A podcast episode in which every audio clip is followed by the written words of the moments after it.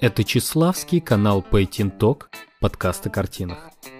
Сегодня затронем такое понятие, как фавизм.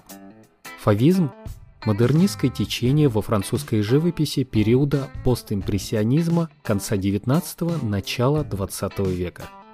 Классическим периодом фавизма принято считать время с 1904 по 1908 год – Характерным приемом фавизма является обобщение формы и пространства, объема и рисунка, сведение формы к простым очертаниям, исчезновение светотени и линейной перспективы. Все это можно найти в Википедии. А если сказать более доступным языком, фавизм – это упрощение рисунка в пользу красок и простых линий. То есть человек, будучи художником, умеющий хорошо рисовать, отталкивается не от правил написания картин, а от чувства и мысли, которую выражает на полотне.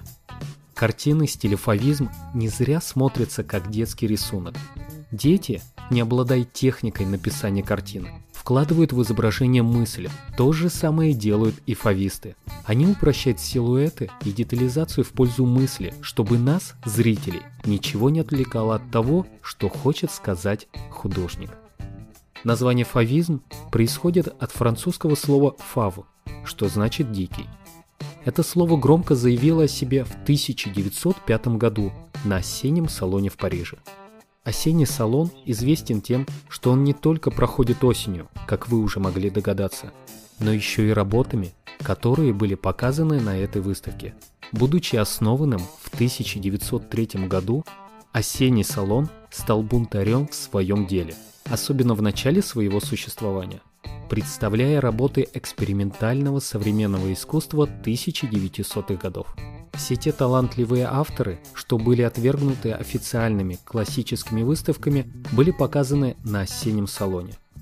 Такой прогрессивный подход преподнес несколько сенсаций в мире искусства, в том числе представил фавизм. Возвращаемся к 1905 году.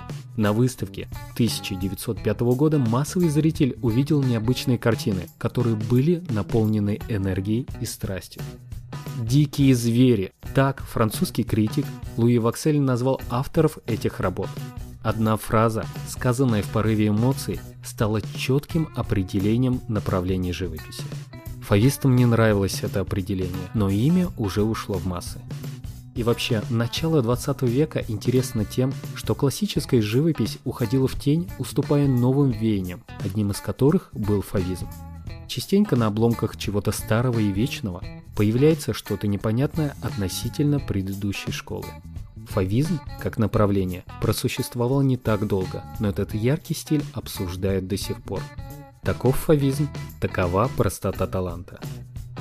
Это Чеславский канал Talk, подкаст о картинах.